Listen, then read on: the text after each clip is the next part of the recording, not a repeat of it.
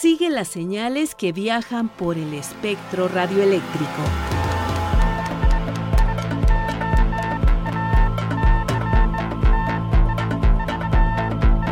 Sintonía libre. Sintonía libre. Un ancho mundo de frecuencias.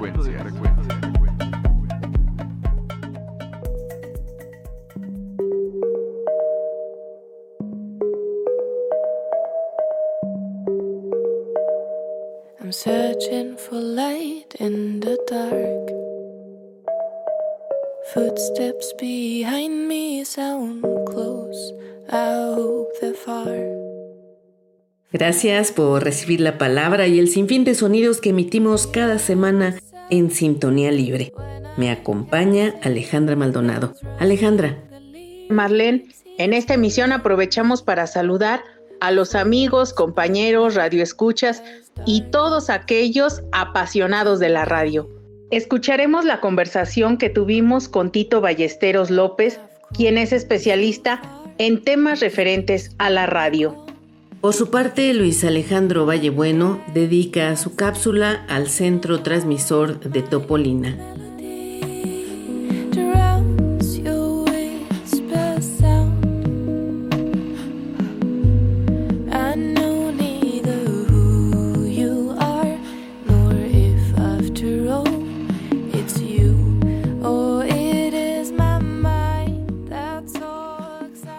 ¿Los celulares serán dañinos? Dejemos que nuestro compañero Daniel García Robles nos comparta información.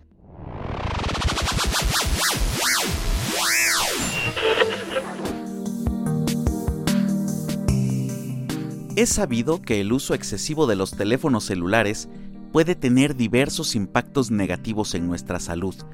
Entre los más comunes están los problemas de postura debido a la mala posición al sostener los teléfonos o las pantallas, el dolor de cuello, espalda, hombros, así como los trastornos del sueño debido a la exposición constante a la luz emitida por estos aparatos. Y le sumamos que según estudios recientes, los celulares portan 10 veces más bacterias que un inodoro promedio. En los años en que se inventaron los teléfonos celulares, ha habido poca investigación sobre los efectos en la salud humana. Es probable que la radiación que producen sea peligrosa o incluso potencialmente mortal.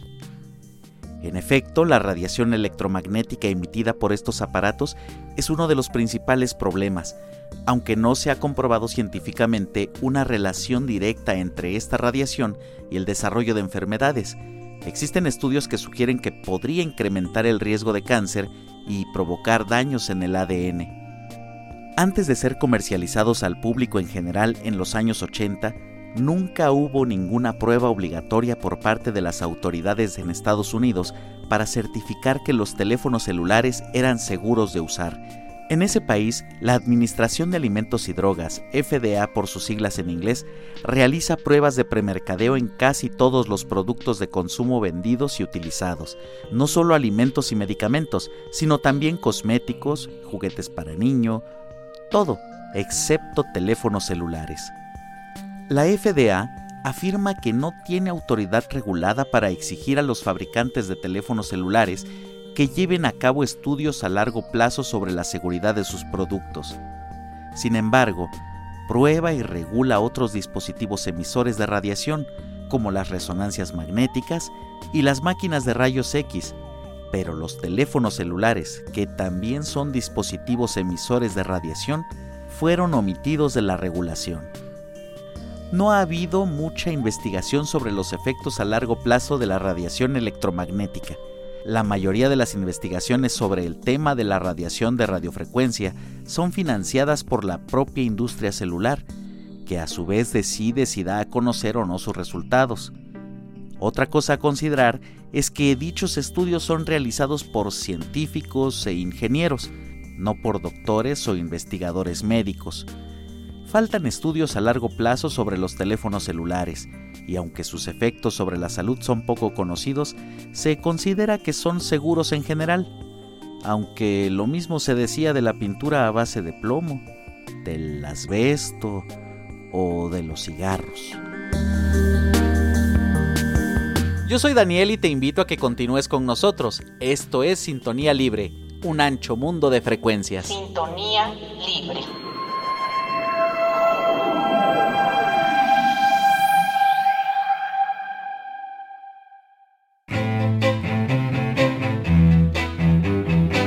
Personajes de la radio, la televisión y del mundo de la red.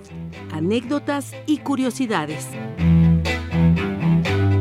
La entrevista.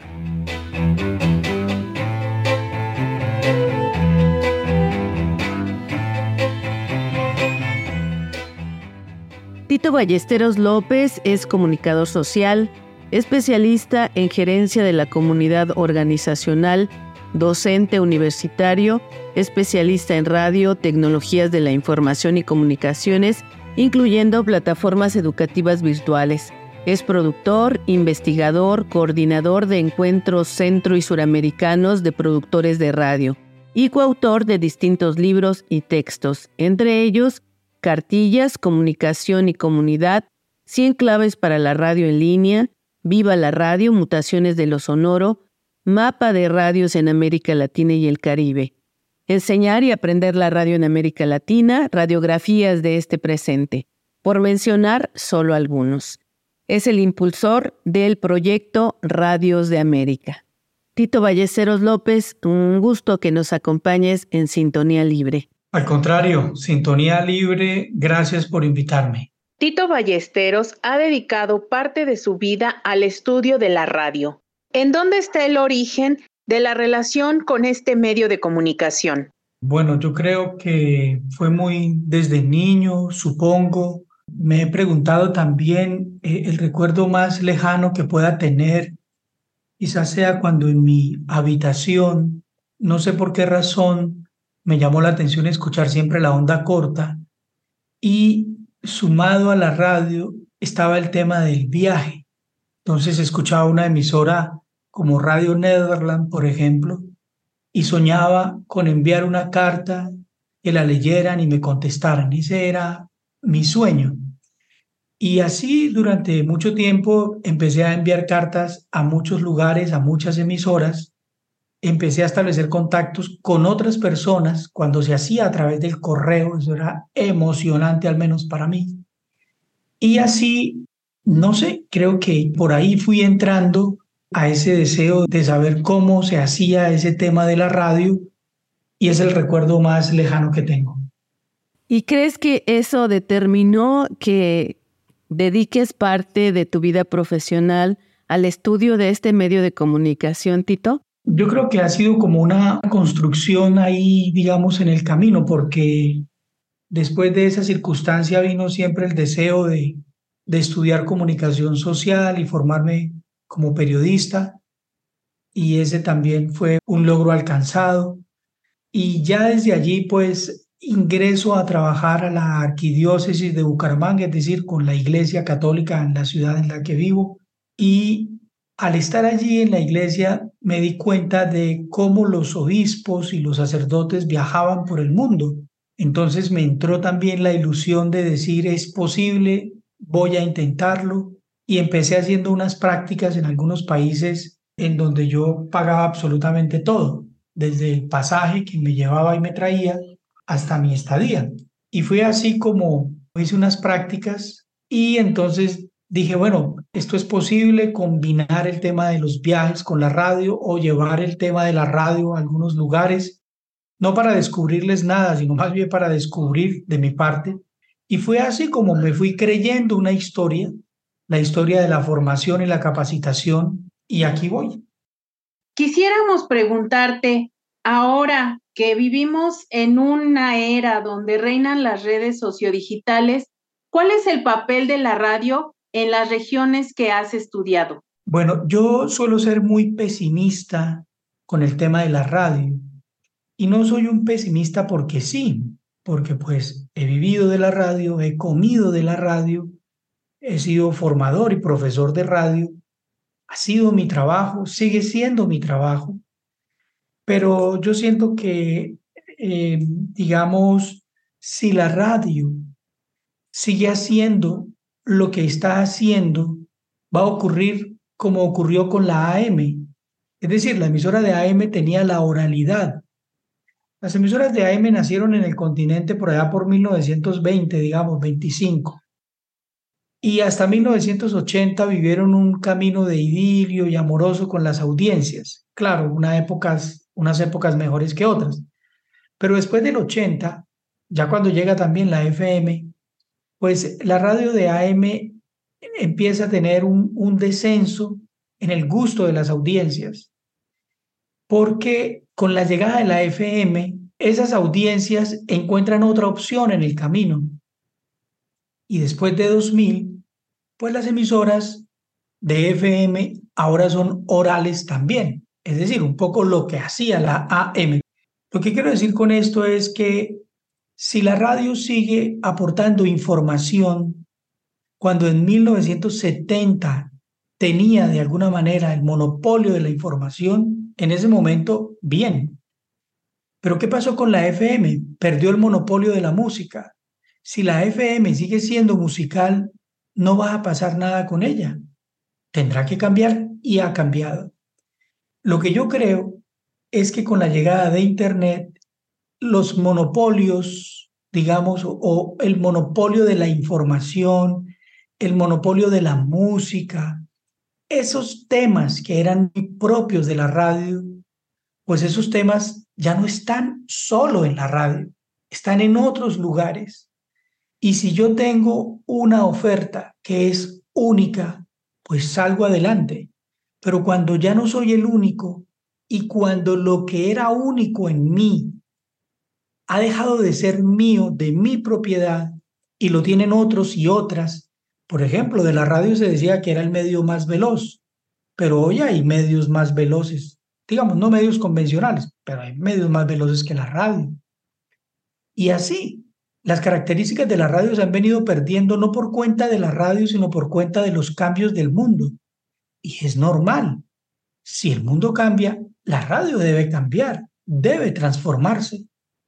Entonces, en mi opinión, ¿para qué insistir con unos contenidos que ya no necesariamente la gente los va a consumir. Para terminar la respuesta, cuando la radio nació, yendo al caso de la radio eh, católica o evangelizadora o de fe, las radios emitían Eucaristías, pero hoy hay gente que las puede escuchar por YouTube o un rosario, lo pueden escuchar por otras plataformas, incluso cuando habían los CDs, la gente podía poner un CD en su casa y escucharlo, es decir, creo que la radio ha perdido el monopolio de muchos asuntos y debe transformarse en sus contenidos. Debe transformarse en sus contenidos, Tito. Totalmente de acuerdo. Pero ¿cómo hacerlo?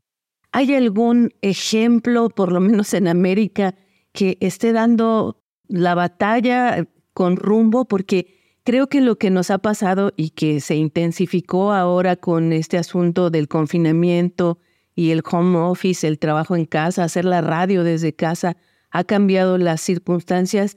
Quienes estamos eh, del lado de la preparación de los contenidos y de dirigirnos las audiencias, pues no sé, lo vamos haciendo conforme va dándose la vida, pero ¿hay alguna forma de tener rumbo, de tener una preparación, de buscar alianzas entre pues los hacedores de la radio, de unirnos con las personas, porque vienen muchas cosas a mi cabeza. Por ejemplo, empiezas hablando de tu relación con la onda corta, y luego la AM que se ha ido también desdibujando, y luego la FM con esta tendencia, ¿no? Que era pues la gran rocola o sinfonola y que pues ahora hacemos como muchas cosas hay muchas propuestas, está la radio de la ciudad, están las radios rurales, las radios comunitarias, las radios universitarias, o sea, es todo un mundo que cómo se puede conjuntar para hacer nuevos contenidos, para modificar o para adaptarnos a estos tiempos, Tito.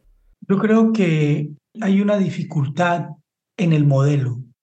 Quien tenga la respuesta sobre los contenidos, pues reinventará, digamos, la radio, me parece. Pero sumado a, esos contenidos que eran propios de los medios, o sea, únicos, digamos, casi de los medios, ahora no lo son, pues cualquier contenido es propio de cualquier persona. Entonces, ese es un problema que tenemos. Y el segundo problema es el modelo, porque la radio surgió como un medio unidireccional. Y así es, es un dispositivo creado para que una persona le hable a otra y la otra la escuche. O sea, esa es la esencia, digamos, por eso se habla de oyentes, de audiencias, y no se habla de participantes. En las redes sociales no existe la palabra oyente ni la palabra audiencia, es participante. Y ahí viene un problema superior, porque mientras la radio es lo que es, pues la pregunta, ¿qué desea uno? ¿Escuchar o participar? ¿O escuchar y participar? La radio nos ofrece prácticamente una sola opción, cuando las redes sociales nos permiten la participación. Quiere decir que el monopolio de la palabra ya no es de la radio. Incluso entre las radios mismas, como ustedes bien anotaban, cuando la gente habla normalmente de radio, se asume la radio como el modelo comercial y se dice la radio. Pero ¿cuál radio? ¿Cuál? ¿La comunitaria? La radio comercial, la radio pública, la radio indígena, la radio aborigen, la radio minera, la radio educativa, la radio de los jóvenes, de los niños. ¿Cuál radio? Antes de 1980 hablábamos de la radio, pero ahora tenemos que hablar de cuál radio. Entonces, creo que el tema de esos contenidos y el tema del modelo de negocio son la tormenta perfecta para que el medio se encuentre encerrado, cosa que le pasa lo mismo a los medios convencionales. Porque ¿qué es un periódico? Un periódico es una hoja impresa en la que el otro no tiene más opción que leerlo. No tiene más opción. ¿Y qué es un programa de televisión? Pues es una familia sentada frente a un dispositivo en el que la única opción que tiene es ver o escuchar. Y esa me parece que es una gran dificultad del medio. Por eso por más que el medio haga, difícilmente le puede morder terreno. Aparte de eso, nos entreteníamos de unas maneras distintas en 1950 y en 1960 y en 1970 y en 1980 la música la tenía la FM, se escuchaba en las casas a alto volumen, no había matrimonio, no había ni siquiera velorio en el que no estuviera una FM presente.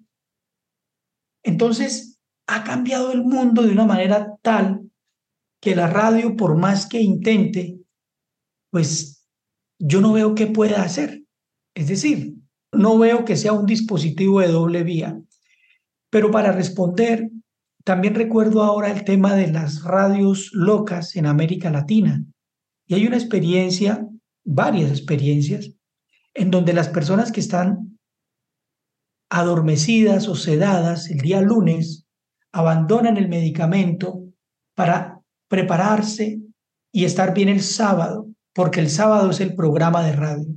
Entonces la persona que está separada de un grupo social positivo, está adormecida o atada en una cama, se dispone para ir a una emisora y hablar. Quiere decir que aquí el dispositivo no es para que la gente escuche lo que dice una persona en la radio, como lo hemos hecho históricamente, sino es el dispositivo para que la persona que se encuentra privada de sí misma y alejada de sí misma, ensimismada, salga de sí, diga una palabra y la sociedad la pueda escuchar. En ese momento, la radio es una excusa terapéutica para que esa persona se acerque a un grupo social positivo. Y allí hay un cambio. Entonces la, radio es un instrumento para esa persona. No es la herramienta para que alguien escuche a otro a través de la herramienta, sino que es la medicina, es la excusa. Y ese me parece que es un aporte de la radio. En algún momento tuvimos una entrevista con un profesor académico, también periodista, que es Raúl Trejo del Arbre referente a lo que nos estás compartiendo, él nos decía, la radio se convertirá en un medio de culto.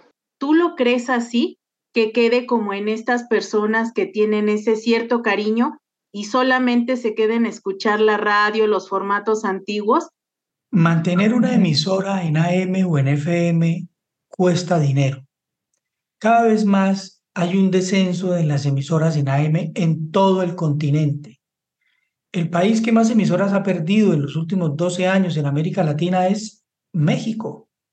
Y el segundo país que ha perdido más emisoras de AM en América Latina es Colombia. En ese sentido, en esa ecuación, bueno, digamos que podría ser cierto, eh, esa, esa idea podría darse, pero habría una pregunta. ¿Quién está dispuesto a sostener una emisora para que 20 nostálgicos la escuchen? Puede ser que el dispositivo haga parte de la nostalgia, puede serlo. Pero la pregunta es, ¿quién puede sostener un transmisor, una energía, un personal para que 100 personas acaricien la nostalgia? La radio es un modelo de negocio. La radio puede decirse que es magia, que es divina, todo eso es verdad, pero es un modelo de negocio. La radio nació para hacer dinero como una empresa periodística.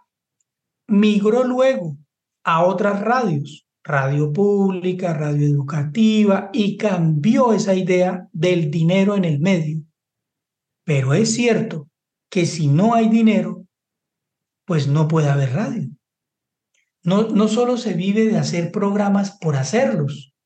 En Radio Educación, e, el solo estudio requiere la limpieza de una persona que está todo el día a la que hay que pagarle. ¿Cuántas personas trabajan en Radio Educación? ¿Cuántos estudios tienen? ¿Cuántos operadores hay? ¿A cuántas personas hay que pagarles un salario? ¿Será que una emisora tiene la capacidad por nostalgia de decir vamos a mantener este medio, pues es muy complicado. Yo creo que si no hay una caja registradora suficiente para mantener una emisora, pues obviamente la emisora no va a existir, porque por más que una emisora sea comunitaria y quiera estar al aire, tiene que pagar en Colombia SAICO, ASIMPRO, derechos de autor, empleados, en fin. Y si no hay los recursos, pues bonito que estuviera, digamos, como la onda corta, ¿sí? Para nostálgicos, para románticos, digamos, pero ¿quién la sostiene? ¿Quién sostiene eso? Eso es lo que a mí se me ocurre, que detrás de esto hay un factor económico.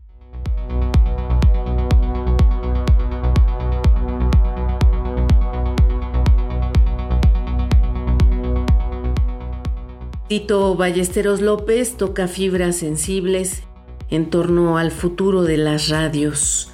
La próxima semana continuaremos y concluiremos con esta entrevista. Para estar en sintonía con el diexismo, escríbenos. Si eres amante del correo tradicional, recibimos tu correspondencia en Ángel Urraza 622, Colonia del Valle, Alcaldía Benito Juárez, código postal 03100. ¿Prefieres el correo electrónico? Aquí la dirección. Sintonía libre, guion bajo, re, arroba cultura punto punto mx. ¿Y si te gusta la inmediatez? Envía un mensaje a nuestra página de Facebook. Búscanos como Sintonía Libre. ¿Deseas escuchar alguna de nuestras emisiones anteriores? ¿Te perdiste la transmisión de alguno de nuestros programas? Descarga o escucha los podcasts de nuestra página www.e-medioradio.edu.mx. Encuéntranos como Sintonía Libre.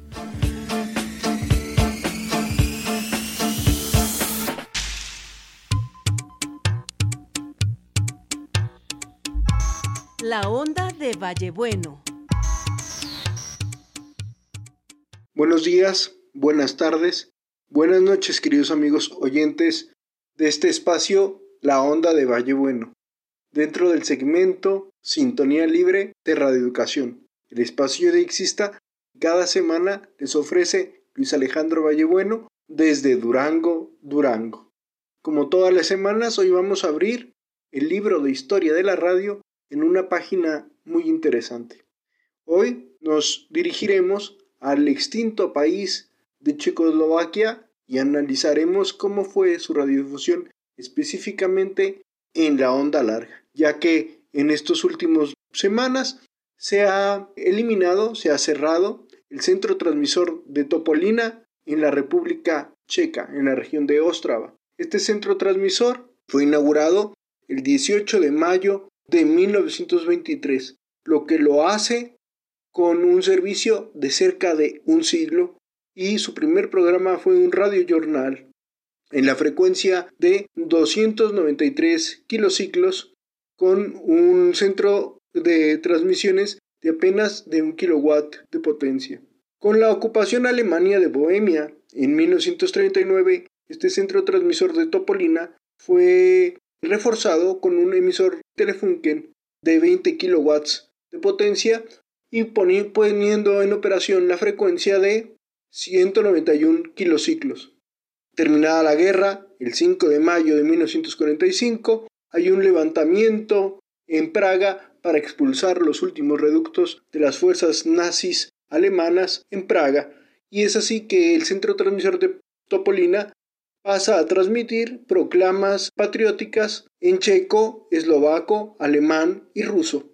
Terminada la guerra, en 1947, este centro transmisor tiene que sufrir un cambio y su frecuencia se traslada a 155 kilociclos porque su frecuencia principal de 191 kilociclos era ocupada, era interferida por los programas de Radio Berlín desde Alemania Oriental. Al año siguiente va a recibir un transmisor nuevo de 440 kilociclos de marca Gates y se va a cambiar a la nueva frecuencia de 272 kilociclos.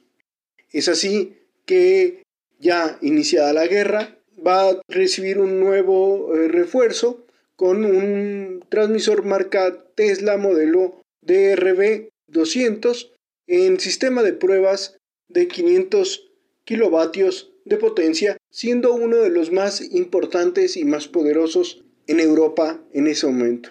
Este nuevo transmisor va a ser utilizado para interferir las emisiones de la voz de América en las lenguas que se hablaban en Europa Central. Le hace checo, húngaro, esloveno, eslovaco y también el serbio. Y además se va a utilizar para crear eh, interferencia a las emisiones de Radio Europa Libre. Finalmente, el centro emisor de Topolina va a tener un papel fundamental en 1968 con la ocupación soviética durante la primavera de Praga. En agosto de ese año, el centro emisor de Topolina va a tener un nuevo centro de transmisiones de onda corta y se va a utilizar para las emisiones de Radio Faro ¿sí? y Radio de Volga, las estaciones en lengua rusa para las tropas ocupantes de Checoslovaquia por parte de Rusia que se van a mantener en el país hasta 1991. Es en este año que el centro transmisor de Topolina va a tener su frecuencia actual básica de 270 kilociclos en el que lo pudimos seguir escuchando hasta no hace muchos días.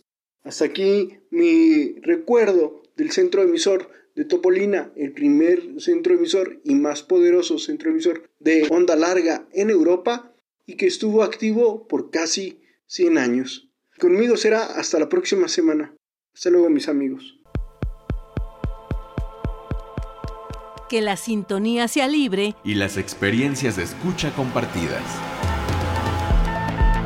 Te esperamos en nuestra próxima emisión. Así llegamos al final de este programa. Participamos Luis Alejandro Vallebueno, Daniel García, Alejandra Maldonado y Marlene Reyes.